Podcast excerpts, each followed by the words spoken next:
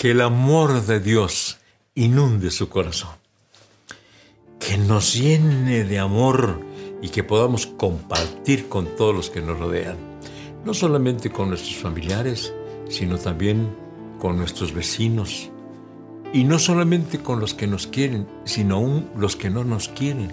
También hay que eh, impartir el amor, compartir el amor.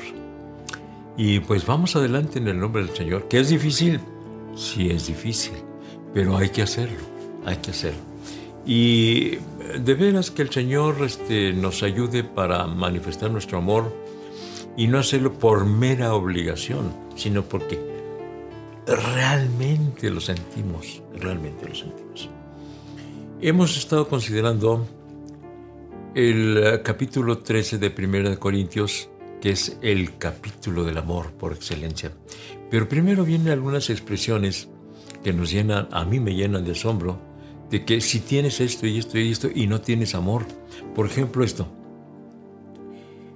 Si tuviera toda la fe, de tal manera que trasladara los montes y no tengo amor, nada soy. Y digo, me llena de asombro porque si tengo tanta fe como para decirle a este monte, quítate de aquí y vete hasta el mar, y ocurriera, pero que no tenga amor, ¿puedo no tener amor teniendo tanta fe? Bueno, aquí lo dice. Aquí lo dice la palabra del Señor. Sí. Claro que ahí está la palabra sí, que es eh, una palabra este, condicional. Si tuviera toda la fe, de tal manera que trasladara los montes y no tengo amor. Pero lo que sí es cierto es que podemos tener mucha fe para que se realicen muchas cosas, para que Dios haga muchas cosas y sin embargo no tener amor. Entonces aquí la enseñanza es dejar que el amor llene nuestros corazones y que todo lo que hagamos lo hagamos por amor. Digo por lo siguiente, porque Dios ha usado y nos ha usado en muchas maneras para que se realicen milagros. Por ejemplo, este, orar por los enfermos, enfermos graves, inclusive enfermos eh, a punto de morir que el Señor los ha sanado. Ha habido casos hermanos que Dios los ha usado para resucitar muertos. Qué, fe tan grande, ¿no? Qué fe tan grande. Pero puede darse el caso de que no tengan amor. Pero ¿cómo no van a tener amor si se realizan tantos milagros? Pues sí, porque los milagros no los realizamos nosotros, los realiza Dios. Y eso nunca hay que olvidarlo. Nosotros oramos por los enfermos, pero nosotros no los sanamos. Nosotros oramos por los endemoniados, pero nosotros no los sacamos, lo hace el Señor. Nosotros oramos para que ocurran milagros eh, de diferente índole y el Señor lo hace, pero nosotros hay que recordar, nosotros no lo hacemos. Ya he platicado muchísimas veces que eh, hemos orado para que llueva y, y ha llovido. También hemos orado ahí en la Plaza de Toros Estábamos a punto de empezar el, servicio, el culto allí en la Plaza de Toros y estaba muy nublado y como que ya había empezado a llover en otras partes. Y le, le dijimos a Dios, Señor, para esta lluvia, que no llueva, Señor. ¿Y sabe qué pasó? Sí llovió, sí llovió. Pero en la Plaza de Toros no llovió. O sea que fuera de la Plaza de Toros estaba lloviendo y en la Plaza de Toros no llovió. Maravilloso, ¿no? ¿Se acuerdan ustedes? Todavía hay muchos hermanos que se acuerdan de este caso, ¿no? Veían que estaba lloviendo fuera de la Plaza de Toros, pero dentro de la Plaza de Toros no estaba, no estaba lloviendo. Bueno, pero yo lo considero un milagro, porque cuando hablamos de milagros, yo eh, defino el milagro como la suspensión de una ley natural. Eso es un milagro. La suspensión de una ley natural. Entonces, si eh, decimos que no llueva cuando está lloviendo, que se pare la lluvia, bueno, ocurre allí un milagro. Ocurre un milagro.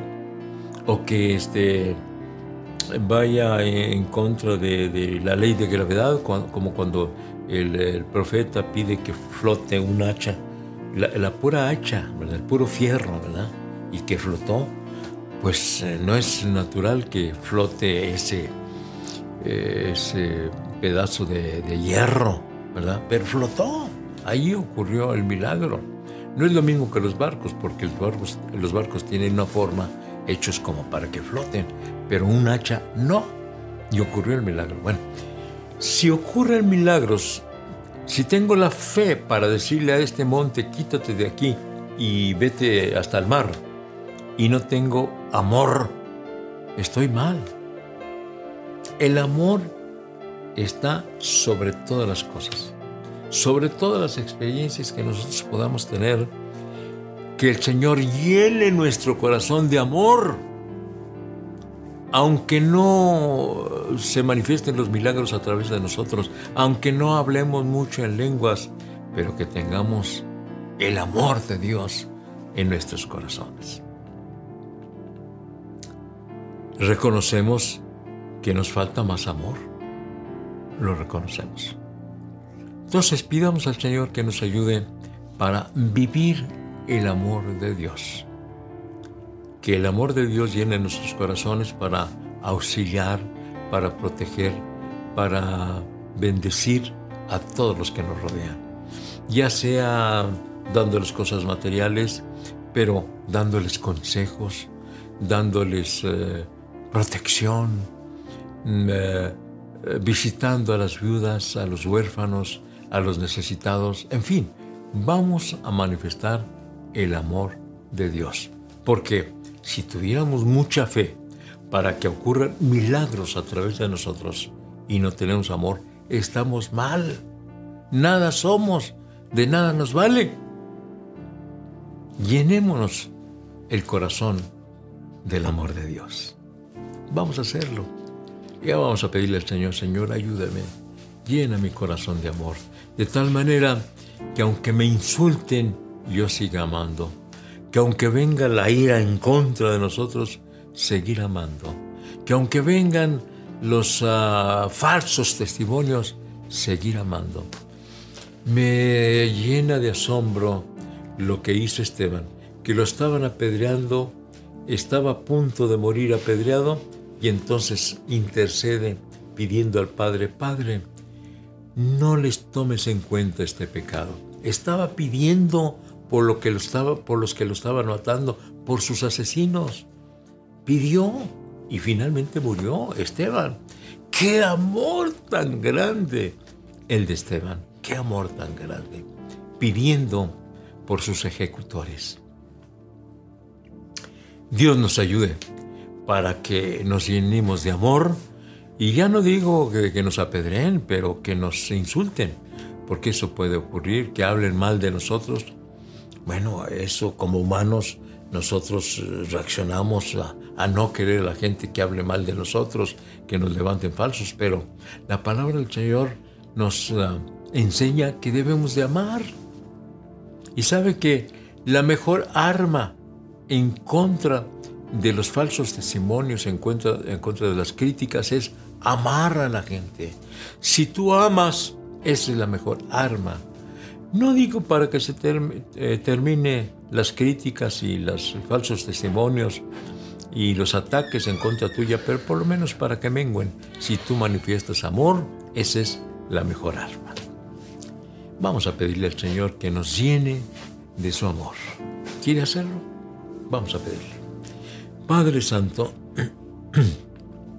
venimos ante tu presencia rogándote que nos llenes de tu amor, de tal manera que aunque vengan ataques de los que nos rodean, podamos seguirlos amando, que el amor tuyo llene nuestros corazones, Señor. Te pido también por aquellos que todavía no te han recibido como su Salvador. Dios mío, perdona sus pecados, transforma sus vidas, sálvales. Y que el amor tuyo llene sus corazones. En el nombre de Jesucristo lo estoy rogando. Amén. Amén, amén.